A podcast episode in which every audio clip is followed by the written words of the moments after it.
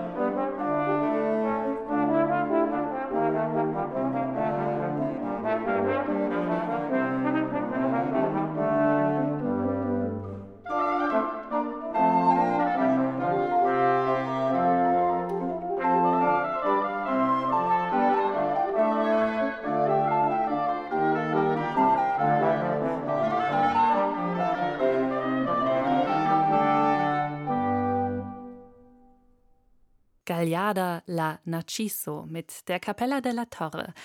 Die gibt es schon seit 15 Jahren, 15 sehr erfolgreiche Jahre. Das Ensemble hat mehrere Echo Klassik und andere Auszeichnungen für ihre über 20 CDs bekommen und es gibt kaum ein Festival für alte Musik, wo die Capella noch nicht gespielt hat.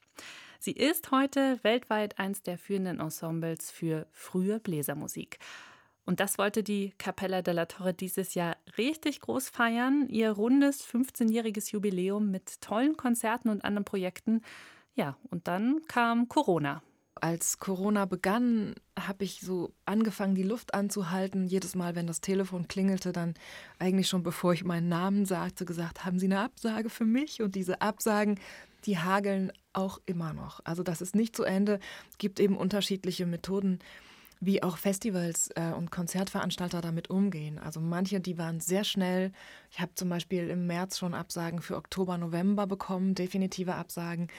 Andere sind wieder so, dass sie sagen, wir schauen mal, was noch geht und versuchen ein neues Konzept. Trotzdem muss ich sagen, es ist einfach gar nichts sicher. Und das ist natürlich, wenn man, äh, wie wir alle, dann auch Freiberufler ist und ohnehin immer den Kalender beäugt und sich Sorgen macht, gibt es genug Arbeit, dann ist es so ein spezieller Moment, weil die Arbeit ist ja eigentlich da. Wir wissen aber nicht, ob sie da ist und natürlich will niemand ein Risiko eingehen. Dass man also sagt, wir leben so ein bisschen von Woche zu Woche, was ich eigentlich gar nicht kenne. Das habe ich völlig verloren aus den letzten Jahren, wenn man immer so lang plant. Und ich muss sagen, es hat auch was Tolles, diese spontane Komponente. Aber ja, deswegen ist wirklich noch nicht so viel sicher und, und es macht uns schon auch wirklich Angst. Einfach zu sagen, wir können es nicht absehen, auch wirklich große Projekte, die jetzt mit dem Jubiläum in Verbindung stehen. Es ist einfach nicht klar und ist auch traurig. Die Produktion hier beim SWR kam also wirklich zur rechten Zeit für die Ensemblemitglieder.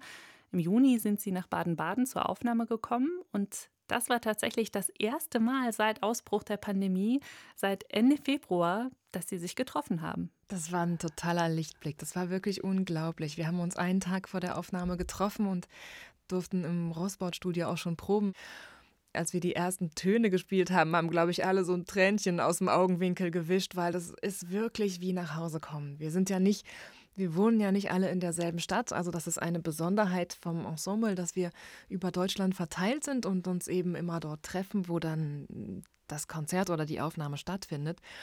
Und das hat es natürlich in der Corona-Zeit noch viel schwerer gemacht, dann einfach zu sagen, also wir dürfen schon nicht spielen, aber wir wissen auch, einer zum Beispiel sitzt in Berlin, der andere in Freiburg und so. Das ist dann einfach schon, ist weit.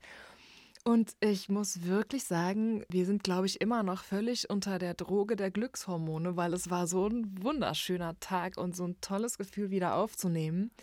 Wir kennen das ja alle, ne? dass man, wenn man eine Aufnahme macht, dann gibt es auch immer so Momente, wo es ein bisschen klemmt und wo man dann sagt, ach, und das müssen wir jetzt noch reinkriegen und so.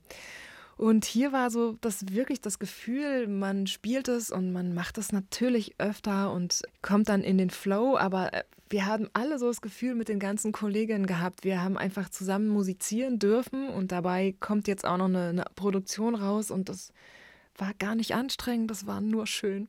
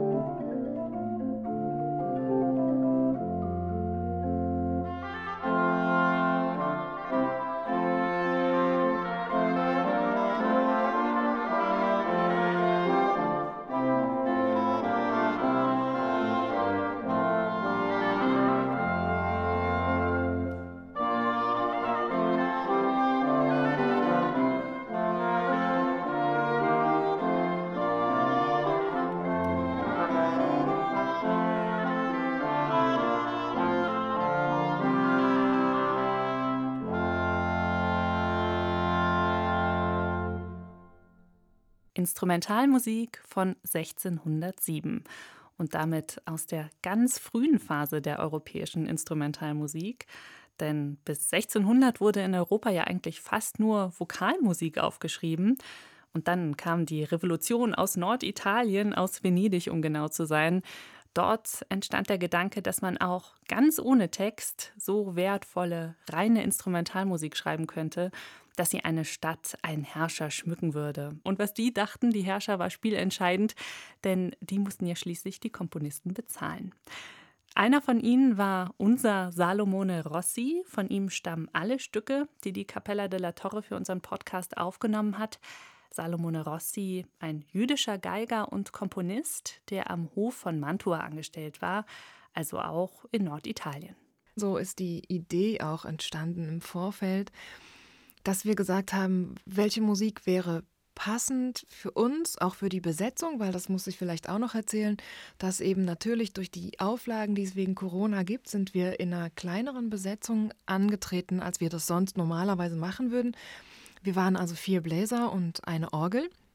Und dann habe ich im Vorfeld überlegt, was also wäre eine Musik, die sich gut darstellen lässt? Welche Musik ist auch abwechslungsreich oder lässt sich abwechslungsreich gestalten, sodass wir einfach nicht in allen Stücken dann ein ähnliches Klangbild bekommen?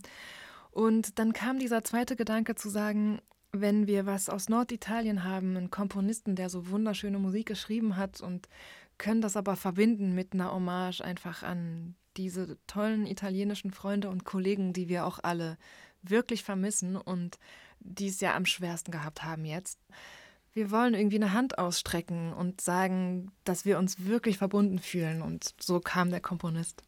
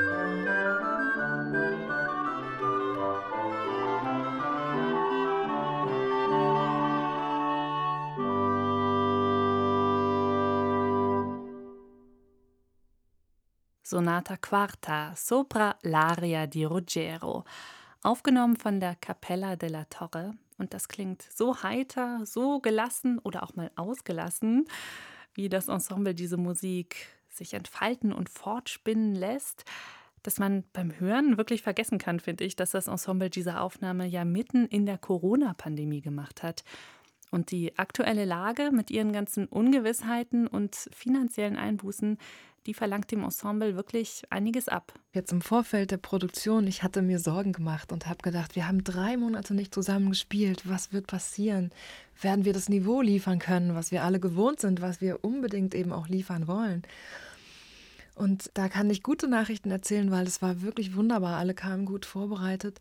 Und ich kann auch noch an guten Nachrichten eben erzählen, dass die Musik uns wirklich getragen hat. Das, das war großartig, die trägt mich heute immer noch, dass es so eine Kraft ist, die man, die man dann wiederkriegt und, und das ist wirklich besonders. Trotzdem bleibt die Angst, aber die Hoffnung, die in der Musik liegt, die ist wirklich groß und ich hoffe, dass das hält.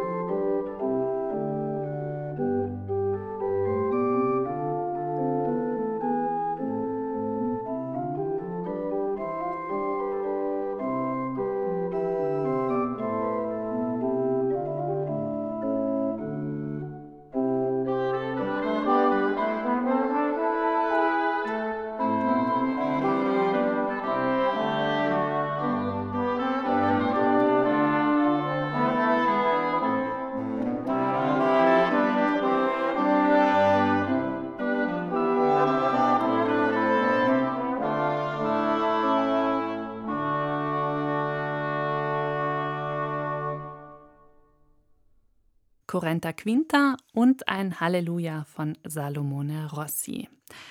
Diese Musik des Frühbarocks und die Musik der Renaissance begeistert die Capella della Torre und ihre Begeisterung gibt die Capella nicht nur mit ihren Aufnahmen und Konzerten weiter, sondern auch ganz intensiv mit Education-Projekten, zum Beispiel in Workshops, wo junge Leute die Instrumente aus dieser Zeit mal ausprobieren können.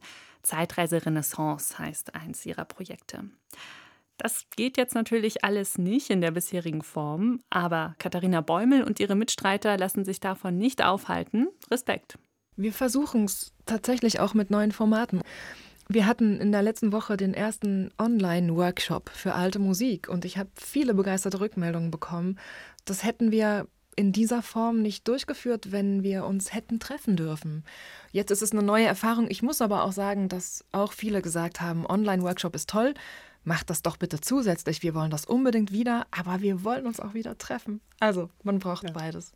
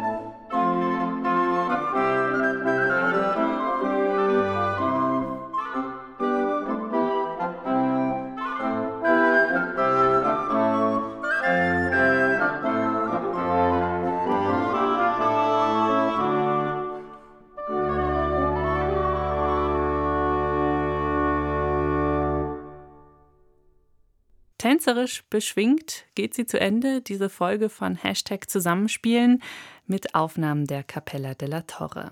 Nächste Woche melden wir uns wieder, dann mit Jazz und zwar mit Aufnahmen von Dizzy Krisch, Vibraphon und Caroline Höfler, Kontrabass. Machen Sie es gut bis dahin. Mein Name ist Christiane Peterlein. Tschüss. Ein Podcast von swr2.de